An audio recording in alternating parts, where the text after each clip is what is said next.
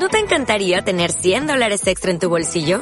Haz que un experto bilingüe de TurboTax declare tus impuestos para el 31 de marzo y obtén 100 dólares de vuelta al instante. Porque no importa cuáles hayan sido tus logros del año pasado, TurboTax hace que cuenten. Obtén 100 dólares de vuelta y tus impuestos con 100% de precisión. Solo con Intuit TurboTax. Debes declarar para el 31 de marzo. Crédito solo aplicable al costo de la presentación federal con TurboTax Full Service. Oferta sujeta a cambios o cancelación en cualquier momento. Esta es una producción de Grupo Fórmula. Encuentra más contenido como este en radioformula.mx. México, yo los saludo, soy Eduardo Ruiz Gine, aquí en Grupo Fórmula, Radio, Televisión, Internet y redes sociales. Yo estoy en Cuernavaca, Morelos, allá en la Ciudad de México. Mónica Uribe. Hola, buenas tardes, ¿cómo están? Bernardino Esparza. Buenas tardes a todos. Venus Rey Jr. Buenas tardes, qué gusto.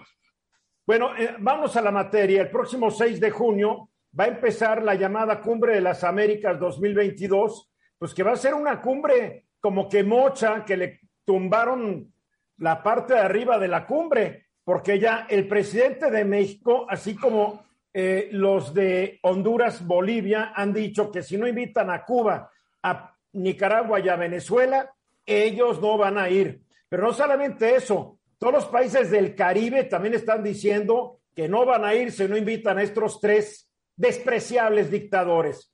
A ver, ¿qué es lo que dice el presidente López Obrador? Dice que ya se acabó la época de la hegemonía estadounidense. Ja, ja, ja. Claro que no se ha acabado, no nos hagamos tontos. Cuando México depende de sus combustibles y de su comida de Estados Unidos, Estados Unidos es hegemónico. Yo no sé los demás países, pero sobre México, el día que nos cierren la frontera para alimentos y combustibles, a ver de qué nos sirven todos los planecitos que nos han anunciado durante décadas para ser autosuficientes. De nada, pero ni para el maíz ni para el frijol, ¿eh? para que quede claro.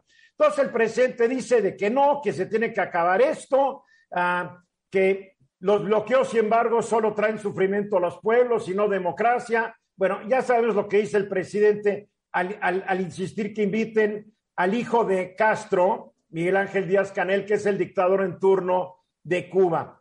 Bueno, aquí hay un pequeño problema que tal vez no le han informado al presidente, tal vez el secretario de las Exteriores, como está tan metido en la grilla y quiere ser el sucesor y quiere ser el candidato, no se han puesto a estudiar lo que pasa. A ver, Cuba, Nicaragua y Venezuela son miembros de la Organización de Estados Americanos. Firmaron su membresía. Estos presidentes o los que estuvieron antes, no importa.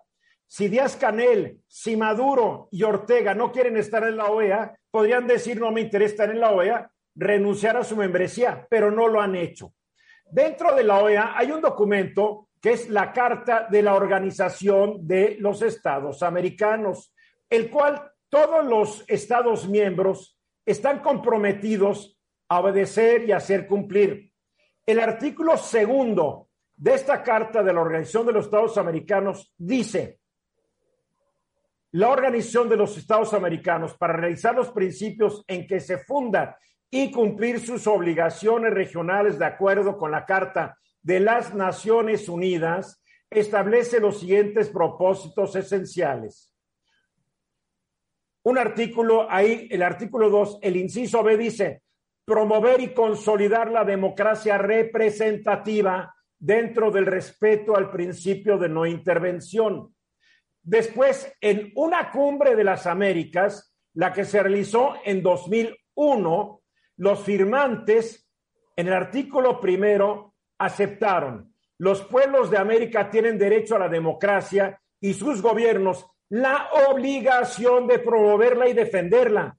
La democracia es esencial para el desarrollo social, político y económico de los pueblos de América. Artículo 2. El ejercicio efectivo de la democracia representativa es la base del Estado de Derecho y los regímenes constitucionales de los Estados miembros de la Organización de los Estados Americanos. Entonces, tenemos que los señores dictadores de Cuba, de Nicaragua y de Venezuela ignoran tanto el artículo 2 en su inciso B de la Carta de la Organización de los Estados Americanos como los artículos primero y segundo de la Carta Democrática Interamericana. Siendo así, ¿por qué diablos deben ser invitados? Porque ya sé que el presidente dijo que quién es quién para juzgar, que a la Magdalena Dios Jesús dijo, el que es el que sea inocente tire la primera piedra. Aquí no estamos hablando de pasajes bíblicos, aquí estamos hablando de países que sus gobernantes oprimen a sus ciudadanos, los desaparecen, los encarcelan y los tienen bien fregados, porque el nivel de vida de los nicaragüenses, cubanos y venezolanos nos envidian a nosotros, no nos hagamos tontos. Venus. dos cosas rápido. Una, a mí se me hace más una pose eh, izquierdista entendida en el mal sentido y eh, que se puede interpretar como si no invitas a mis cuates, entonces no voy. Eh, porque eso es lo que está haciendo el presidente. Cuando tus cuates son tres dictadores, represores de derechos humanos y antidemocráticos. Y Pero no solamente izquierdista, Venus, voy a diferir de ti. Esa fue la política exterior mexicana hasta Ernesto Cedillo. Y Ernesto Cedillo no era de izquierda, y Carlos Salinas y Miguel de la Madrid no eran de izquierda, pero estos defendían a estos países o países similares. Te voy a decir por qué. México nunca desconoció a Cuba y nunca desconoció a estos dictadores de izquierda, porque México, habiendo tenido la dictadura de un partido, no quería que nadie los criticara de lo que ellos criticaban. Era una posición bien hipócrita. Exacto. Y número dos, rápidamente, Eduardo, a mí me parece que nuestro gobierno no está sopesando o dimensionando bien eh, por un lado, la relación que tenemos con, Estados Unidos y el bloque de Norteamérica, que para todos lados es ventajosa hacia nosotros. Y por otro lado, no que despreciemos a los demás pueblos latinoamericanos, no estoy diciendo eso ni sugiriendo eso. Pero Oye, es que podemos despreciar a los gobernantes de los pueblos, no a los pueblos. A, ellos sí, a, esos tres eh, eh, sí son los dictadores. Aunque hay otros, Centroamérica tampoco canta mal la Exacto. Pero es geopolítica, Eduardo, es geopolítica y, nos toca estar en este, eh, eh, con, Norteamérica, le gusta al presidente o no. Ahí vamos a sacar más beneficio. Pues, obviamente. Mónica Uribe. Bueno, aquí hay un tema también de soberanía. El presidente de México no le puede decir al gobierno norteamericano a quién invitar y a quién no. Es como si yo te dijera, Eduardo, oye, ¿y a quién vas a invitar a tu casa? ah, es que si no invitas a Perenganito, no voy. Es lo mismo. Mónica, tú siempre serás bienvenida aunque vengas con alguien que yo no aguante. Muchas gracias. Pero, pero la onda, la onda en este caso es cómo, cómo se atreve y aparte reiterarlo. Porque esto se puede decir a nivel de negociación bilateral. Oye, en buena onda, invítalos. O sea, hay negociación, para eso existen embajadores y, y primeros, bueno, eh, cancilleres, jefe, jefe de Estado y tal, ¿no? Bueno, ese es un punto, no le puedes exigir a nadie. Y segundo, el presidente no se da cuenta de la profundidad de nuestra relación e integración con Estados Unidos. Claro que se da cuenta, claro que se da cuenta. Pero ese discurso verdaderamente da la impresión que está hablando para su público, es, es un público anti-yanqui. Y segundo, que finalmente quiere como poner límites a la hegemonía de Estados Unidos, pues por ahí no va, por ahí no va. El presidente además ha dicho que Joe Biden es un hombre bueno, pero casi como sinónimo de que es un hombre, algo que rima con conejo. Así lo deja, así lo dice. Es un hombre bueno. Él no, no se va a enojar. Yo, por mis fuentes en Washington, sé que está furioso, furioso y totalmente desencantado por lo que él considera un desprecio hacia su persona, López Obrador, que ojalá López Obrador hablara así de, de Putin, porque cuando se refiere al presidente de Rusia, López Obrador habla en los términos más elogiosos. Bernardino. Eduardo, sin duda, eh, uno de, las, de, los aspectos relevantes que has comentado de estas cartas de, las, de Estados americanos es la democracia representativa. México es una democracia representativa y obviamente debe de ser, por supuesto, con base al Estado de Derecho. Siempre lo hemos dicho aquí en el programa, Eduardo, hemos tenido grandes discusiones respecto al Estado de Derecho y creo que ahorita es un tema muy relevante porque ya lo has comentado en relación con la hegemonía que tiene Estados Unidos con México. Pero eso no implica que estemos por debajo de Estados Unidos, simplemente hay que aplicar, aplicar lo que tenemos en estas eh, eh, cartas internacionales y en nuestra propia constitución. Sobre eso hay que irnos. Lo que yo no entiendo es que el presidente López Obrador canta los beneficios de la democracia, se declara como el más demócrata de los demócratas y está defendiendo a personas que persiguen a los demócratas, que persiguen y encarcelan a sus adversarios políticos. 15 minutos para la hora, estamos aquí de regreso. Bienvenido Juan Key, que ya está con nosotros después de que tuvo un pequeño fallo. Gracias, Eduardo. Internet, el fallo es de repente no pagarlo, Juan. Eh, sí existe ese riesgo, pero acabo de revisar el recibo y está pagado. Ah, bueno, qué bueno. A ver, tuvimos un incidente que no se convirtió en terrible accidente el 7 de mayo cuando dos aviones de Volaris podían haber, uno podría haber chocado contra el otro. Pero también ya tuvimos otro problema similar el día 11, es decir, hace dos días, eh, con un avión de Aeroméxico y otro, si no me falla la memoria, de United Airlines. Ambos eh, problemitas en el aeropuerto internacional de la Ciudad de México. El aeropuerto que es aeropuerto y que es internacional. Tenemos problemas graves con nuestra aviación. El gobierno dice, y creo que es la peor tontería que he escuchado hace mucho tiempo, la del subsecretario, que lo tuvieron que remover de, de, estar haciendo el tren Maya, lo tuvieron que quitar porque pues no daba uno y ahora está de subsecretario. Se me olvida su nombre, creo que es poco importante. Si ustedes se acuerdan, pues recuérdenme quién es. Estaba en Fonatura a cargo del tren Maya y cuando no daba una con el tren Maya, pues lo mandan de subsecretario, Rogelio Jiménez Pons. Así se llama este tipo. Dice, los controles aéreos están fallando porque están desmotivados. ¿Cómo se ve que él no entiende lo que es un trabajo de un controlador? Es una de las chambas de mayor presión psicológica. Un controlador tiene en sus manos la vida de cientos de personas que van el avión que él está dirigiendo hacia una pista de un aeropuerto. Y sale este señor, están desmotivados y corren al jefe de todos y no se pueden investigar realmente las razones profundas de este asunto, que ya lo dijo el exsecretario general de los controladores, no nos están capacitando, porque la, austeridad republicana le ha dado en la torre a todo. Hoy vi un, un artículo de cómo algunas partes del, del Museo Nacional de Antropología e Historia se están cayendo por falta de mantenimiento porque les han quitado el presupuesto. Así de fácil. Viva la austeridad republicana. A ver, Juan, ¿qué, ¿qué está pasando con este tema aeronáutico? Bueno, mira, lo que comentas es absolutamente cierto. Este es un tema que tiene muchas aristas. Primero, el aeropuerto de la Ciudad de México carece de mantenimiento en lo general desde hace ya varios años. O sea, las goteras, y los, y las goteras y los cubetes abajo no es decoración acuática. No, desgraciadamente. Yo creo que eran fuentes, eran, eran fuentecitas a la mexicana. Mira, el aeropuerto tiene mal mantenimiento. Esto está generando una serie de situaciones al interior que dan la impresión de que está saturado. Ahora, cuando utilizan el término que está saturado, lo hacen un poquito para justificar la necesidad de irse al aeropuerto Felipe Ángeles. El tema en el fondo tiene varias vertientes. Primero, cuando a México le, reducen la calificación de grupo 1 a grupo 2, eh, la, esta eh, Federal Aviation Administration de Estados Unidos, se genera de entrada un problema que tiene que ver con algo que tú mencionaste, la seguridad.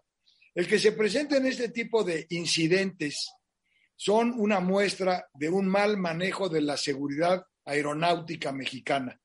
Y esto provocará obviamente que no regresemos a la calificación 1 en un plazo relativamente corto. Y recuerden que cuando no tienes calificación 1, no puedes pedir nuevas rutas de México hasta Estados Unidos, que es nuestro principal mercado turístico. Con otro riesgo, que te cancelen las rutas en el momento en que se venza el permiso, que te cancelen las rutas que hoy tienes.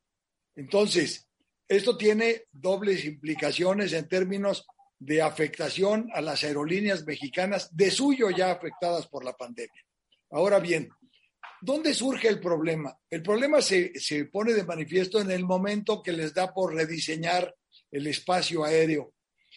Quien lo rediseñó fue este señor Víctor Hernández, que fue despedido la semana pasada a raíz del incidente de Volaris. Pero aparentemente Víctor Hernández no consultó con los pilotos, no consultó con otros controladores.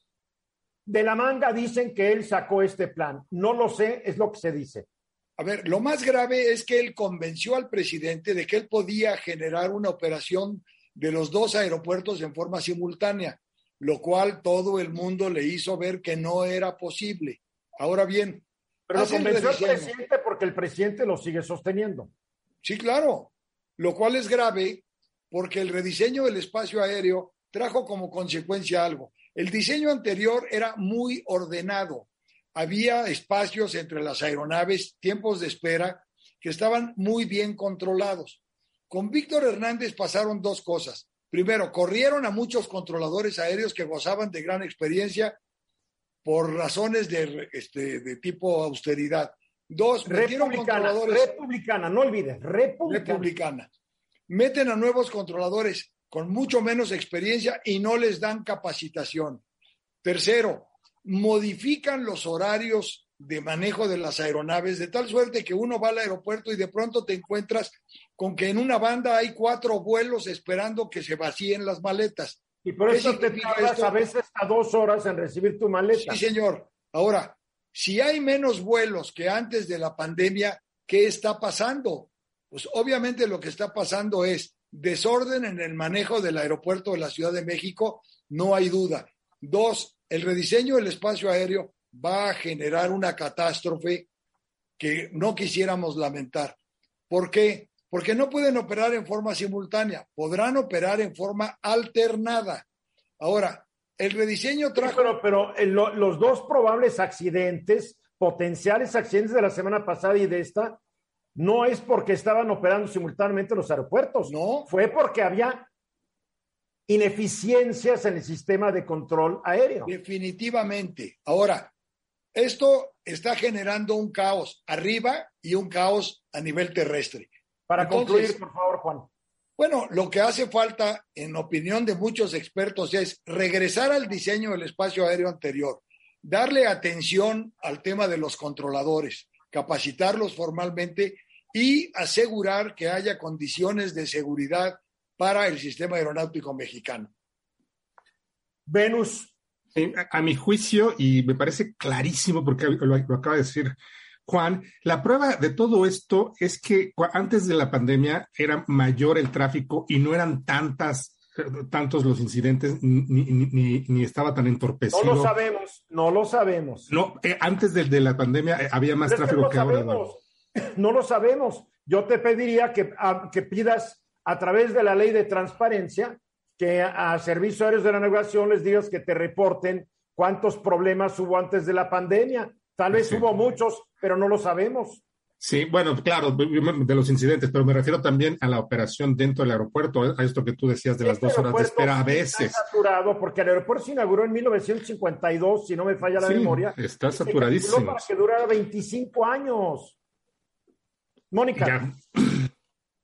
Creo que es un error garrafal esta situación de no entender que es un sistema metropolitano de aeropuertos que se creó hace dos sexenios y que tendrían que estar bien entrelazadas las rutas en los cuatro aeropuertos, por lo menos Cuernavaca, Benito Juárez, Toluca y al menos el, Felipe Ángeles. Creo que no hay un rediseño integral y ese es un, problema fuerte. Tanto no lo hay que no llega un solo vuelo de aerolínea ni a Cuernavaca ni a Toluca.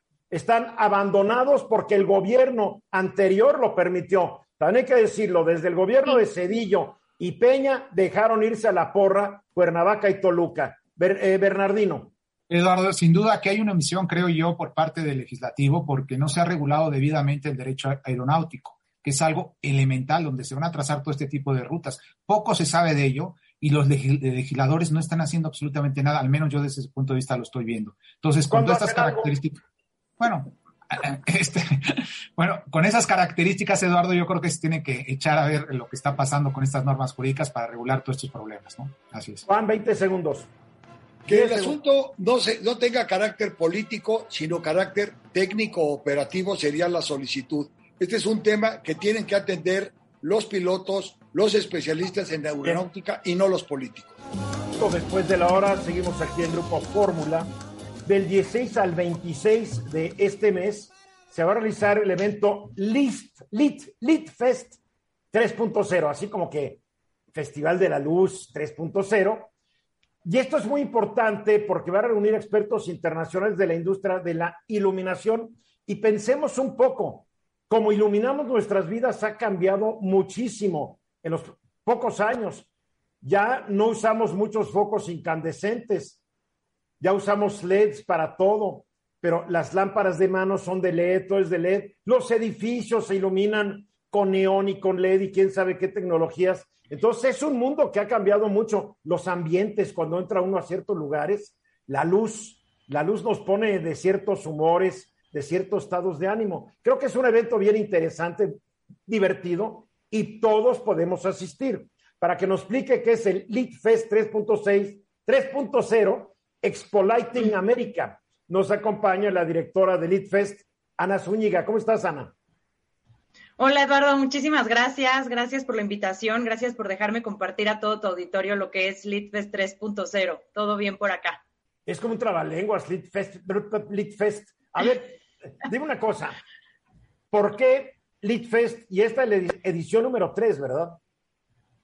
Así es, es la tercera edición. La primera se llevó a cabo en el 2020 y hemos realizado eh, consecutivamente una edición de este festival digital. Por eso se llama Lit Fest, porque queremos que sea como un festival de la iluminación.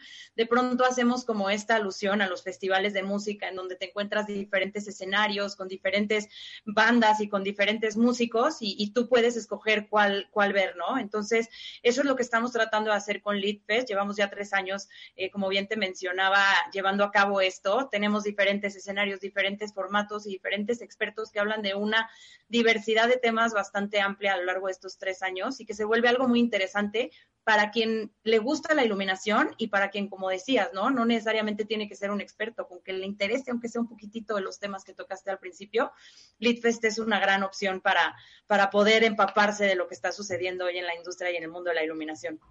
Es que es, es una industria y un mundo muy amplios, muy extensos, y no nos damos cuenta de lo importante que es. Eh, en años idos, pues la iluminación era directa y había candelabros llenos de foquitos y, hoy el mundo todo es iluminación indirecta, que no te caiga la luz desde arriba. O sea, es, otro, es otro mundo que a mí me encanta, me gusta mucho lo que vemos. Yo aquí en mi casa trato de combinar las dos, ¿no? pero ¿qué tan importante es la industria y qué tan evolucionada está en nuestro país? Fíjate que es una industria que sin duda ha venido creciendo mucho. Eh, ahorita mencionabas una cosa muy importante, ¿no? De pronto, el, tema que tenemos nosotros este año alrededor de todo lo que hacemos en, Expo Lighting América y en Lead Fest es intangible. Y entonces justo nos habla de esto que decías, ¿no? Antes veías el candelabro con los focos y qué bonito lo prendías y lo apagabas. Y poco a poco, sobre todo ahora con temas de pandemia, con que estuvimos eh, confinados en nuestras casas, nos dimos cuenta de qué tan importante es la iluminación.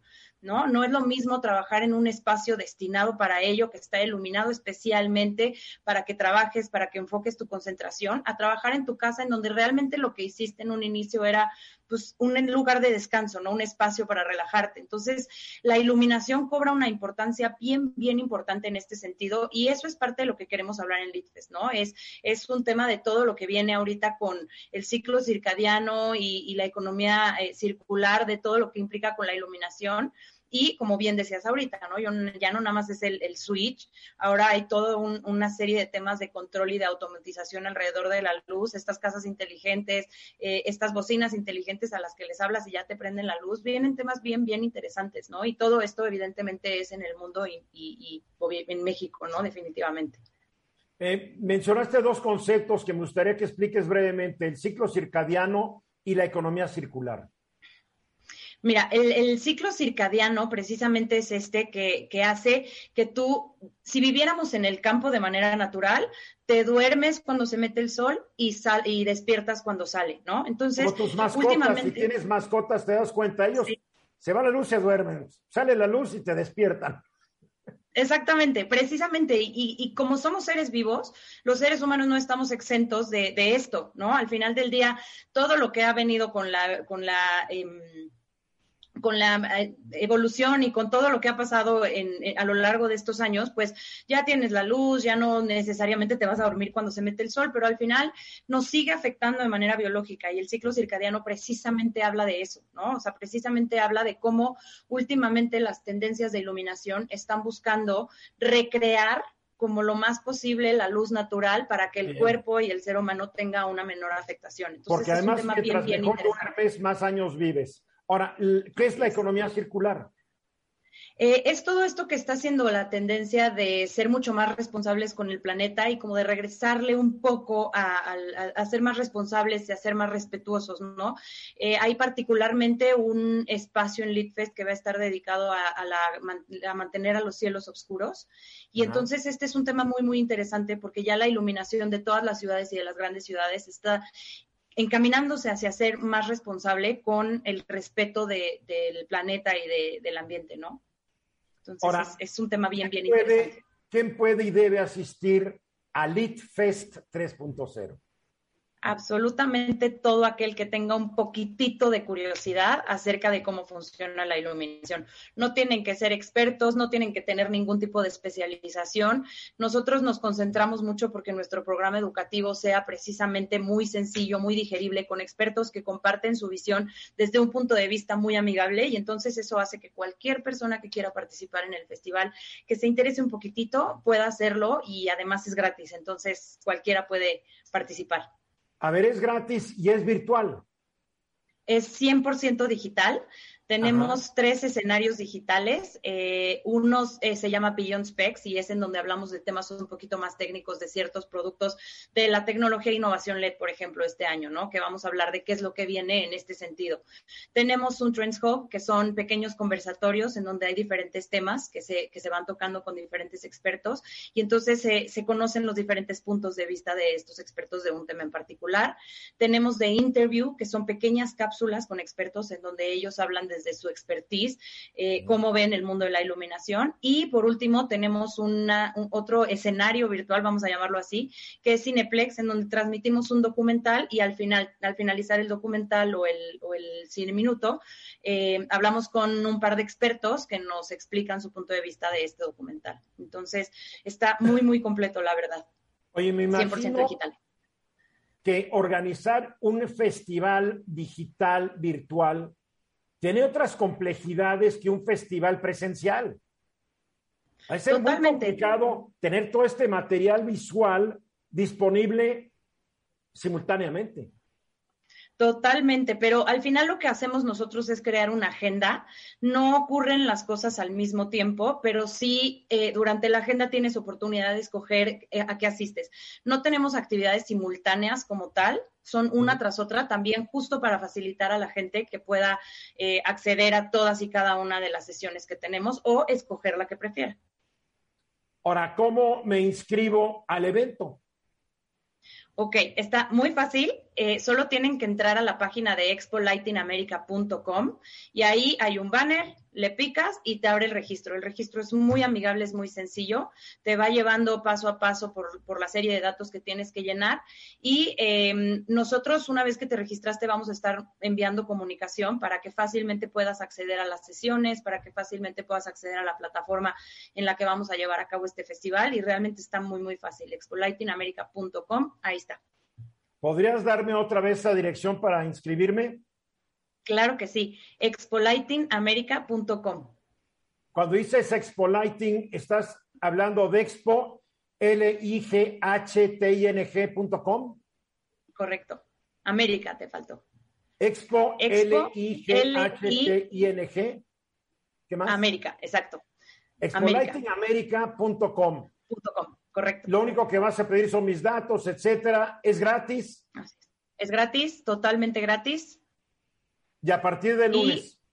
a partir de lunes empezamos a las 4.50 de la tarde con tu servidora dando una breve bienvenida y después nos arrancamos con el programa durante las siguientes dos semanas. Aquí lo estoy viendo, regístrate sin costo y acompáñanos. Me piden mi correo electrónico, me piden que diga que tengo más de 18 años. Confirmo que he leído y acepto los términos, que nunca lo hago, pero en fin. Y pico continuar y ya me inscribo. Hoy está muy bueno, te felicito Además, hacerlo durante una pandemia porque la pandemia no ha terminado. Te felicito porque eres bien tenaz, Ana. Muchísimas gracias, Eduardo. De verdad, reitero el agradecimiento por, por, dejarnos compartir esto con todo tu auditorio, por invitarlos a que se inscriban, a que se acompañen. De verdad, no, no, no, no se van a arrepentir de participar con nosotros. Eh, y si quieren seguir también información y agenda, estamos en nuestras redes sociales, arroba Expo América en Facebook y en Instagram. Ahí vamos a estar compartiendo todo. Entonces, eh, para que nos acompañen. Ana Zúñiga, muchas gracias. Gracias a ti, de verdad. Ahí te estaremos viendo. Por favor. Ana Zúñiga es la directora de Elite Fest 3.0 Expo Lightning América. Entrenle al evento. Y de regreso, 16 después de la hora, pues Elon Musk, otra puntada de este, el hombre más rico del mundo, que la verdad es un tanto extravagante, especial. ¿Quién se le ocurre darle el nombre de su hijo que son números? Elon Musk. A ver, ahora la última puntada de Elon Musk es que hoy tuiteó que la compra de Twitter por el que va a pagar 44 mil millones de dólares está suspendida temporalmente mientras espera que Twitter le diga cuántos usuarios de esto son cuentas falsas. Las acciones de inmediato se cayeron 20%. Ah, pero después tuvo que decir Musk, no, no, no, sigo comprometido, sigo comprometido y las acciones subieron un poquito. ahora hay que decirlo, de los no sé cuántos millones, se me olvida cuántos millones de usuarios tiene Twitter en el mundo, por ahí tenía yo el dato, ¿cuántos son falsos? 229 millones de usuarios. ¿Cuántos serán falsos? Y, y más que haber dicho, a ver, estoy pagando 44 mil millones de dólares. ¿Qué tal si la mitad son falsos? No más debería yo pagar 22 mil millones. El cuate por algo es rico, es bien hábil para hacer negocios. Está más loco que una cabra, pero es un genio para hacer dinero. En fin, es la última puntada de Elon Musk. Ah, bueno, y sus escándalos y su relación que tuvo con la ex de Johnny Depp, que está simpaticísimo el escándalo. A ver, Mónica Oribe, hablemos de otra cosa que pudiera ser, no escándalo, pero poner en riesgo la paz mundial, que son la inclusión a la Organización del Tratado del Atlántico del Norte, la alianza militar llamada OTAN, que reúne a la mayoría de los países europeos y a Estados Unidos. Y parece que Finlandia y Suecia le van a entrar cortesía de Mr. Vladimir Putin. Pues sí, Eduardo se lo están pensando más que pensándolo, ya están al borde de hacerlo. En Suecia se ordenó una, un estudio por parte del Parlamento que llegó a la conclusión que lo más, lo más prudente para la seguridad nacional de Suecia es adherirse a la OTAN. Y esto también había sucedido ya en Finlandia. Finlandia tiene frontera directa con, con, Rusia, Suecia no, pero de todas formas es la zona de influencia. 1.300 kilómetros de frontera. Sí, es enorme la frontera rusa-finlandesa. Y bueno, está todo el Báltico, que ahí, bueno, están muchísimos países, Estonia, Letonia, Lituania, Alemania, Polonia, Dinamarca y demás, ¿no? Bueno, el punto es que los dos países que se habían pues caracterizado por su neutralidad, particularmente Suecia, que fue neutral en la Primera y la Segunda Guerra Mundiales, pues finalmente llegó a la conclusión que, eh, que sí, que lo más sensato es adherirse. Finlandia la, la semana pasada este, llegó a esa misma conclusión y los primeros ministros de los, bueno, son primeras ministras de ambos países, eh, Magdalena Andersson en Suecia y Sama Marin en, Finlandia llegaron a la conclusión que van a, solicitar el permiso al, Parlamento, a sus respectivos parlamentos, para adherirse a la OTAN.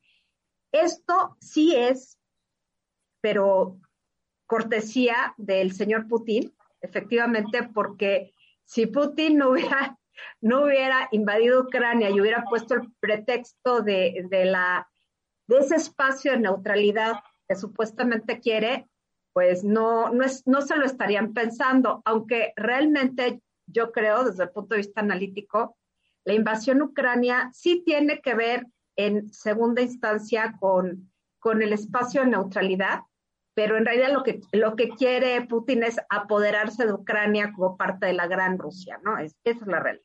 A ver, pero como parte de Gran Rusia, no hay que olvidar que de 1809 a 1917, Finlandia fue un gran ducado del imperio ruso Sí.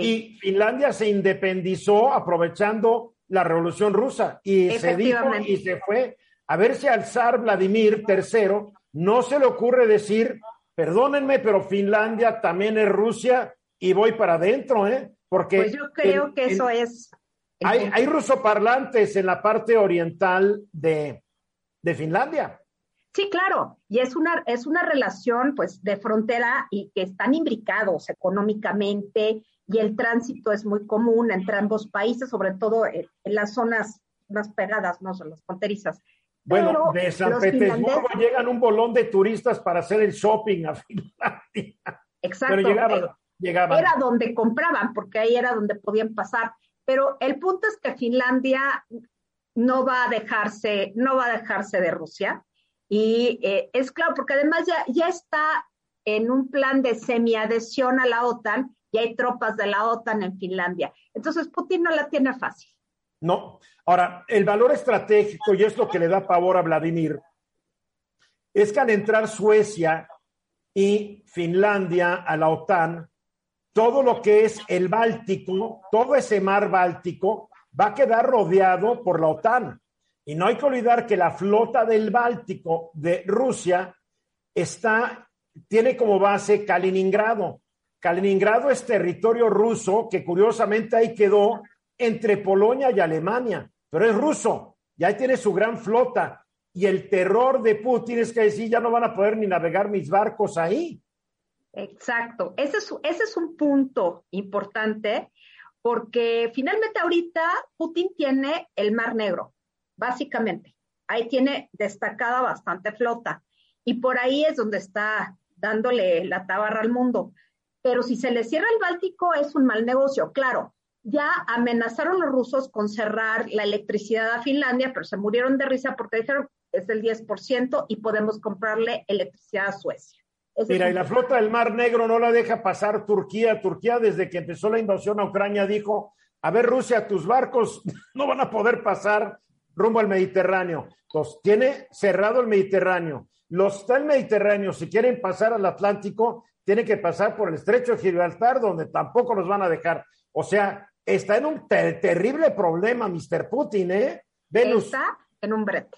Claro, y, y- y en gran parte pro- provocado por él. Yo lo que digo es que la política de apaciguamiento no funciona con Putin. Eh, yo si fuera Finlandia, si fuera Suecia, haría lo que hicieron sus parlamentos, es decir, vamos a meter, vamos a ingresar a la OTAN, porque recordemos que hay una cláusula que el ataque a un miembro de la OTAN se considera como un ataque a todos. Es Entonces, el pues, artículo quinto de la Carta Fundacional de la OTAN. Así es. Entonces, esto es geopolítica. Los, los, los finlandeses y los suecos deben ver por sí mismos y ver por sí mismos significa eh, adherirse a la OTAN y pe- apegarse todavía más a Europa Occidental. Bernardino. Sí, Eduardo, eh, y una pregunta y una reflexión también a Mónica. En el caso de cuando se adhiere un país a la OTAN, eh, entiendo que tiene que hacer una aportación económica. Es un primer elemento, porque algunos años atrás también la OTAN no estaba muy bien en cuanto al financiamiento, a la crisis financiera que tenía. Ese es un tema. Y el otro tema, yo creo que Vladimir Putin tiene un gran problema porque ni siquiera ha resuelto lo de Ucrania, pensando que ya quisiera entrarle a Finlandia y a Suecia, ¿no? Por ese lado. Entonces, es un problema muy grande. Bueno, eh, la cuestión económica no creo que tenga mayor problema. El problema en este momento es la posición de Turquía que acusa a los países escandinavos de, de dar asilo a los terroristas kurdos. Y como se supone que tienen que ser todos los miembros de la OTAN los que acepten a un nuevo miembro, pues habrá que convencer a los turcos. No Pero creo que se no creo que Turquía se raje, ¿eh? No creo. Yo Primero- tampoco creo, oye, pero Erdogan Primero la dijo que expulsan a. Turquía, ¿eh? Primero la expulsan. Exactamente, ese, ese es el escenario más fácil, que expulsen a Turquía, porque Turquía tiene muchos vínculos con el Kremlin. A ver, Juan, nos queda poco tiempo. En tanto ingresan a la OTAN o no, esto puede ser tomado como un acto de provocación por parte de Putin y tomar alguna acción que detone una cuestión aún más grave, ¿no? Se ve difícil porque, y como lo dijo ya Mónica, Finlandia ya tiene acuerdos militares con la OTAN. Es más, hay tropas de la OTAN dentro de Finlandia. No creo que se eche el tiro, bastantes problemas tiene en Ucrania, ahora te vas a ir contra una frontera de 1.300 kilómetros. No lo sé, puedo estar totalmente equivocado. Minutos después de la hora seguimos aquí en Grupo Fórmula. Gracias por estar acompañándonos. Ah, hice mi encuesta de Twitter ayer, no di los resultados. Entonces voy a aprovechar para darlos para que la gente sepa cómo quedó.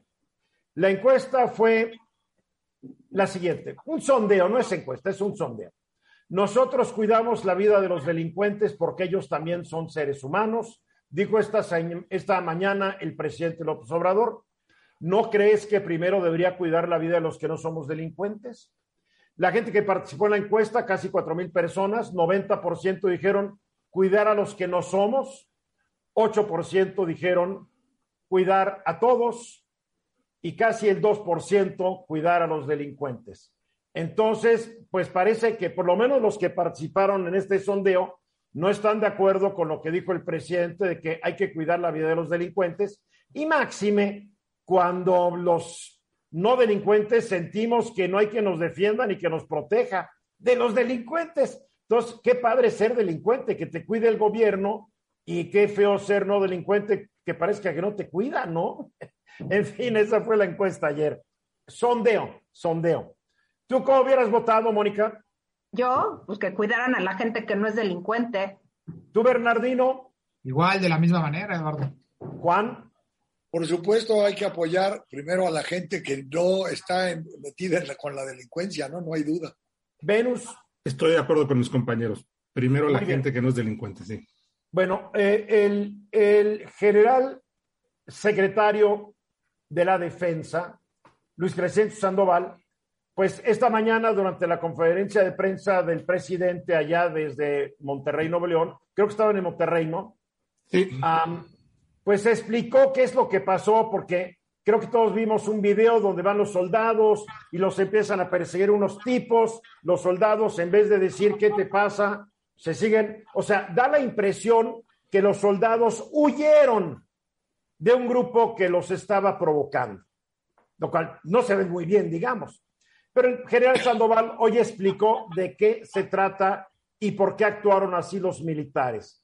A ver, Venus, haznos un breve resumen de lo que dijo Sandoval y todos comentaremos al respecto. El breve resumen es que había unos eh, elementos de las Fuerzas Armadas en la región de Nueva Italia, en Michoacán, y que al ver estos bloqueos en dos puntos, primero en un punto vieron que había un bloqueo de personas, acepta el, general ligadas a la delincuencia, pero que no estaban armados.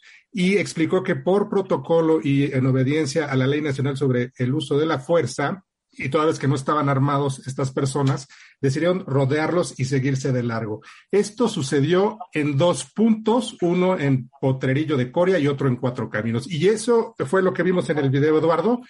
Daba la impresión que en efecto estaban huyendo los, los soldados de los de las personas que estaban haciendo el bloqueo y, mucha gente dijo que esto pues, era una vergüenza, que era una infamia, que era una humillación al ejército. O sea, francamente huyeron. Sí, no, están, a ver. están eh, persiguiendo y tú te estás haciendo, estás huyendo para evitar una confrontación violenta. Sí, eso fue lo que dijo el general, que los evadieron y que se siguieron de largo.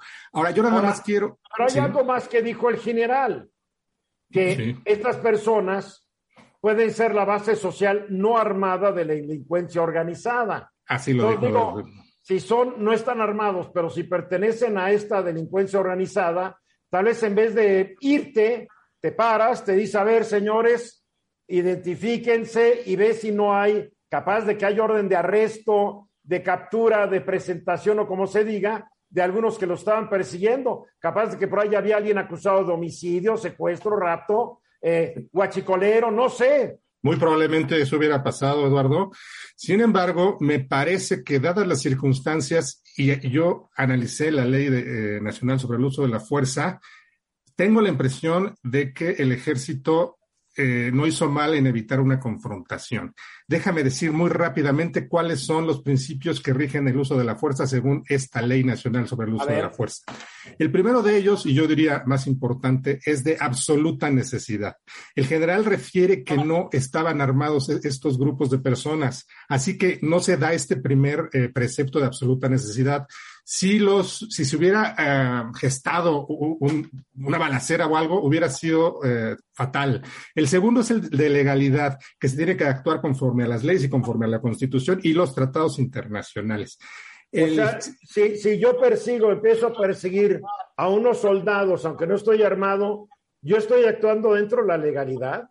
No, pero los que están obligados a actuar dentro de la legalidad, obviamente no son los grupos eh, de delincuentes, sino los grupos, las Fuerzas Armadas del país. O sea que yo le puedo mentar la madre a los soldados y a los policías y tienen que aguantarme. Eh, no puedes, estar armado. No, exacto, no puedes usar la fuerza porque también está el, principio de proporcionalidad. Es decir, tú no puedes eh, repeler una agresión con medios que sean mucho más eh, poderosos o mucho más pesados que los de la está hablando de echar tiro, mi querido Venus. No, tal vez, tal vez sí. Decir, párenle y párenle. Eh, tal vez eso debió hacer, Eduardo. Estoy de acuerdo contigo. Tal vez debió, a ver, señores, no se pueden hacer bloqueos, se dispersan. Sin embargo, eh, lo que hicieron fue rodearlos y seguirse de frente y claro, los delincuentes aprovecharon, o estos grupos aprovecharon pues para sacarse el video y difundirlo, ¿no? Y, sí da la impresión que los están persiguiendo y que están huyendo los pobres militares. Pero me parece que eso fue más circunstancial, Eduardo. Ahora, el otro aspecto que también se ha manejado, eh, no sé, con, con cierta ambigüedad, es que hay un principio que también es el más importante en el uso de la fuerza según la ley, que es el de respeto a los derechos humanos. Yo sé que suena terrible o, puede sonar grotesco que, que, digas, vamos a respetar los derechos humanos en este operativo contra delincuentes, pero eso está en la ley, está en los tratados internacionales y está en la Constitución y el ejército no puede más que hacerlo. A lo mejor no nos puede gustar lo que vimos. Oye, perdóname, los derechos humanos, si están violando la ley, están renunciando un poco a sus derechos humanos, están actuando en la ilegalidad. A ver, Bernardino, tú eres el otro abogado de este programa. ¿Cuál es tu opinión? Yo no soy abogado. Sí, Eduardo. Sí, fíjate que eh, está, hay un limbo ahí, hay una barrera muy interesante porque está como ciudadano, están provocando inclusive a las fuerzas militares en ese momento. Las fuerzas militares, ¿cómo deben de actuar? De acuerdo a lo que ya ha comentado Venus, sin duda, en principio es con prudencia, ¿no? Porque ellos traen armas, traen equipo y están adiestrados, por supuesto, en, defensa eh, eh, personal, inclusive en ese sentido. Entonces, lo primero que tienen que es, es contenerse, y obviamente el ciudadano pues siempre va a la provocación, va a la intimidación inclusive, ¿no? Y esto pues obviamente creo que la prudencia de los militares en este caso fue correcta desde mi punto de vista, respetando sin duda toda la, legalidad que ya se ha mencionado, y eso hace, al, parecer, hace que el ciudadano lo está correteando y los están intimidando, por supuesto, ¿no? No este crea un pésimo precedente de aquí en adelante, pues me paro frente a unos soldados, no me quito, háganle como quieran, a ver mis derechos humanos. Estoy desarmado, hijos de la fregada. Es que la primera vez, no es la primera vez, Eduardo, muchas veces. Ya lo sé, pero este video se volvió viral. Sí, lo malo es y la explicación que dio el general está diciendo, casi está diciendo, tienen permiso de echarle bronca mientras no, estén armados. No, no, no, no, ahí sí no, es, debe haber esta explicación que creo que estamos dando desde este punto de vista. Sí, pero lo que dijo el, lo que dijo el secretario fue que cuando vieron que no tenían armas, optaron por retirarse. Y a lo que yo estoy preguntando es que entonces cualquier grupo de personas no armadas ya le pueden hacer lo que quieran al ejército, a la Marina, a la Guardia Nacional, argumentando, yo no tengo armas, tengo derechos humanos hasta para violar la ley. Pregunto, no lo sé. Sí, Eduardo, desafortunadamente a veces pareciera ser que es así. Sin embargo, eh, la autoridad también tiene un mecanismo de defensa puede haber una detención, ¿no? Porque está siendo agredido. Aquí no detuvieron, aquí no detuvieron a nadie. No supimos hasta dónde hubo alguna agresión, Eduardo, por parte Yo estoy de, acuerdo que no echen balazo, estoy totalmente de acuerdo, pero creo que están bien entrenados, como tú lo dijiste, pueden contener y controlar una situación echar, sin echar un solo tiro, Así creo yo. Juan Key. Yo tengo muy claro que esta excesiva prudencia con la que se ha actuado contra los delincuentes ha traído todo género de humillaciones a la autoridad Y es una reacción a los excesos que vimos en los exenios pasados. También hay que ver, el ejército abusó y mató a gente con permiso de los presidentes de la República, Calderón y Peña Nieto.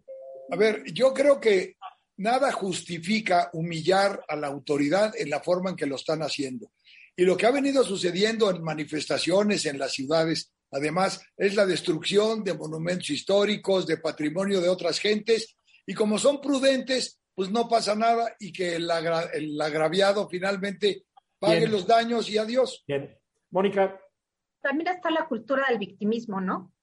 Que es, es otro tema que, que por un lado dices, bueno, sí, hay que respetar los derechos humanos, pero en realidad creo que también se abusa a veces de los derechos humanos. Y en este caso, hay que, hay que respetar la ley también, ¿no? Claro, claro, el respeto a la ley es básico. Para concluir, Venus. Concluir, en este caso en particular, en este, me parece que la actuación de, estas Fuerzas Armadas en particular fue buena, pudo haber sido algo grave, Sé que se ve mal en el video, pero yo lo veo más como eh, la circunstancia de que eh, pasando el ejército, pues filmaron estas personas y lo subieron para presumir o jactarse de ello. Muy bien, vamos a los mensajes. Gente, faltan 14 minutos para que sea la hora. Ya se publica el decreto para crear el Centro Nacional de Identificación Humana que uno hubiera creído que con tantos muertos, asesinados y tumbas clandestinas que haya, hay en el país ya desde hace años, pues se les hubiera ocurrido, pero bueno, por fin se les ocurrió. A ver, mi querido Bernardino, Centro Nacional de Identificación Humana, explícale al público que no sabe lo que es, es lo que es, porque si es, es algo que yo me hubiera imaginado que existía desde hace ya años, ¿no? Sí, fíjate que este va a estar, es una unidad administrativa que va a estar adscrita a la Comisión Nacional de Búsqueda, que está dentro de la, de la Comisión de la Secretaría de Gobernación. Entonces, se está creando este centro porque va a ser, pues, digamos, un coadyuvante, por supuesto, de la búsqueda de personas desaparecidas en nuestro país. Esto es una reforma que se hace justamente hoy, que se publica en el Diario Oficial de la Federación, a una ley que es muy larga, y es, Eduardo, que las leyes son muy largas en el texto y te lo digo nada más. Ley General en materia de desaparición forzada de personas, desaparición cometida por particulares y del Sistema Nacional de Búsqueda de Personas. O sea, ahí está el texto de esta ley en torno a ello. primero, van a, sin duda, creo yo que tienen que tener eh, demasiados especialistas en la materia forense, ¿no? Eh, para poder investigar correctamente a las personas que eh, se están buscando y a las desaparecidas y a las que encuentran, sobre todo en, este parte, en esta parte. Por ahí en el 2019, 2020, 2021 estaba yo buscando un poco los datos de cuántas personas estaban, por supuesto, eh, ya ubicadas, ya las tenían, tenían que identificarlas, ¿no? Ya tenían que notificar y, y hacer la restitución de la persona fallecida a los familiares. Y encontré por ahí un dato que está en el mecanismo extraordinario de identificación forense, que es alrededor de 37 mil personas, Eduardo. bueno, ese es un dato, ese es un dato. Pero espérame, nada más, nada más para terminar un poquito la idea. Sí, nada más para terminar, pero de las que ya tenían, que ya las habían encontrado, digamos, de esa manera, tenían que pasar el proceso de identificarlas, ¿no? De dónde venían, cómo estaban, qué es lo que había ocurrido. Y eso se requiere de mucha ciencia y sobre todo del aspecto forense. En el año 2021, también las autoridades mencionaban que eran alrededor de personas desaparecidas, alrededor de 90 mil personas. Entonces, faltan por encontrar, obviamente, muchas personas que están desaparecidas y que pues, lo primero que quieren encontrar sus familiares que sean con vida. Pero bueno, muchas veces, desafortunadamente, no es así y las van a encontrar, bueno, pues desafortunadamente fallecidas y a veces si es que se llegan a encontrar, pero por lo pronto ahí están un poco los datos en ese sentido. Bueno, el 17 de marzo pasado, el, secre, el subsecretario de Gobernación a cargo de esto, Alejandro Encinas, dijo lo siguiente y lo cito. Un dato que hemos retomado del Movimiento Nacional por nuestros desaparecidos, que a partir de solicitudes de información y trabajo de campo ha levantado un registro en donde ya se da cuenta de poco más de 52 mil cuerpos sin identificar en los servicios forenses y en las fosas comunes del país. Encinas además dijo que 41.115 de estos cadáveres, el 80%, se ubican en 10 estados, Baja California, Ciudad de México, Estado de México, Jalisco, Chihuahua, Tamaulipas, Nuevo León, Veracruz, Sinaloa y Sonora. Sean 37, como tú dices, o 52 mil, como dice Encinas, son un diablal de cadáveres. Número uno, ¿cómo van a empezar a identificar a cada uno? ¿Realmente cuántos se han mantenido en una, en una conservación que permita su identificación? Yo no lo sé, no lo sé. Bernardino. Sí, sí, efectivamente, Eduardo, son datos de, de, verdad terribles, ¿no? En donde me parece a mí que no tienen todos los instrumentos, estas áreas, para poderlos identificar correctamente, Eduardo. La capacitación y sobre todo la actualización también del mismo personal, el presupuesto, la tecnología, son elementos fundamentales para poder hacer una identificación correcta y restituirle dignamente eh, a sus familiares el cadáver, como se menciona. Entonces, son, son casos muy, muy, muy dolorosos, sin duda, pero se tienen que hacer, se tienen que hacer. Bueno, a ver, Alejandro Encinas tendrá que pelear por un buen presupuesto, porque si va a estar como los presupuestos de la mayoría de las entidades del sector público, va a estar muy triste el asunto, porque a todo les han reducido presupuesto. Yo narraba cómo el otro día visité la Fiscalía General de Justicia de la Ciudad de México y los techos ya no tienen plafones, ves el alambrado por todos lados. O sea, sentí que estaba yo, ¿cómo será? Sudán del Sur. Y el Museo de Antropología e Historia, lo comentaba yo este, más temprano este programa, que era la, el museo señero de este país que presumíamos. Se está en algunos salones, ya se borraron las placas porque no tiene dinero. Y la mayoría de los museos de sitio se están deshaciendo. ¿Por qué? Porque para el gobierno de la 4T los museos no son importantes. Lo importante es otros asuntos. Mónica Uribe. Bueno, aquí yo preguntaría, ¿qué tanto hay eh, recursos humanos? Ya sabemos que materiales no hay, pero pregunto, ¿hay recursos humanos como para cubrir todo el trabajo forense que se tiene que hacer en el país? Si no los traemos de Cuba, Mónica, pues Ay, no, qué depresión, qué depresión, no saben manejar instrumentos nuevos. Que no hay médicos, cuando hay miles de médicos sin empleo. Um, sí, yo, yo sí creo que hay, el personal Bernardino sabe mejor porque él ha, ha, ha, trabajado con los ministerios públicos. ¿Hay o no personal, Bernardino? Mira, Eduardo, yo creo que está faltando personal, ¿no? Y sobre todo porque eh, hay que ver una cosa, son procedimientos técnicos para identificar un cadáver que deben ser muy, muy, muy exactos, porque pues muchas veces los cadáveres no es que hayan aparecido de hoy a la, no de la noche a la mañana, sino llevan tiempo.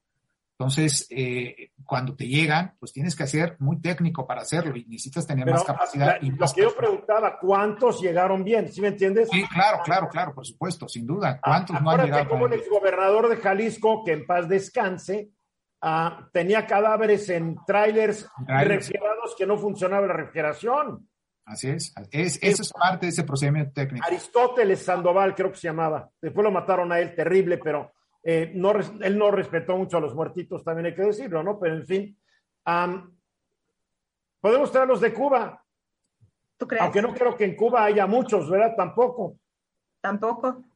Bueno, podemos poner un anuncio internacional, eso sí, que demuestren que están acreditados y que revaliden sus estudios aquí, no como los cubanos se bajan del avión, algunos se van de vacaciones y México pagándole al gobierno de Cuba, ¿no? Venus. Un tema tan sensible como este eh, no se arregla con buenos deseos, se necesita dinero y mucho dinero. Si no se mete el dinero para la tecnología, entonces esto va a ser más bla, bla, bla de la 4T que una cosa efectiva que haga justicia y le dé dignidad a todos estos muertos. Juan, que no han tenido la, digamos, el interés de resolver problemas de conservación de las propias morgues para darle servicio a los cuerpos que llegan y tratarlos con dignidad. Mucho me temo que lo otro es simplemente una idea para que las víctimas sientan que los van a empezar a atender por esa vía. Yo no lo sé, yo, yo quiero confiar en que tienen ganas de hacerlo, pero esto implica una fuerte inversión. Y como estamos viendo que el dinero está yendo al subsidio de la gasolina, al subsidio del gas, al subsidio de alimentos. Entonces, no queda mucho dinero ¿eh? para pagar esto. Ojalá me equivoque. Le deseo suerte a Alejandro Encinas con este nuevo proyecto. Ojalá le vaya bien. Ojalá no sean nosotros pronto materia de estudio del Centro Nacional de Identificación. Ojalá que no, tocamos madera. No. Sabes, en este país la violencia está desatada. Lo bueno es que ya están defendiendo a los criminales. Eso ya, ya es gane, ¿no? Ya hay cierto sector del público, pues que, que está protegido. Entonces deberíamos estar contentos por eso. Ya nos vamos. ¿Cuánto tiempo nos queda? 30 segundos. Mónica Uribe, gracias. Bernardino Esparza, Gracias. gracias. Venus Rey, gracias. Juan Key. Yo soy Eduardo Ruiz Gil y gracias por habernos acompañado hoy y todos los días de la semana. Recuerden, lunes a viernes 3.30 de la tarde, aquí en Grupo Fórmula. Yo regreso el lunes a esta hora, 3.30 hora del centro, pero mañana a las 8 pm centro. Los espero en el estudio de Eduardo. Ahí los espero. Sean felices y tengan un bonito fin de semana. Esta fue una producción de Grupo Fórmula. Encuentra más contenido como este en radioformula.mx.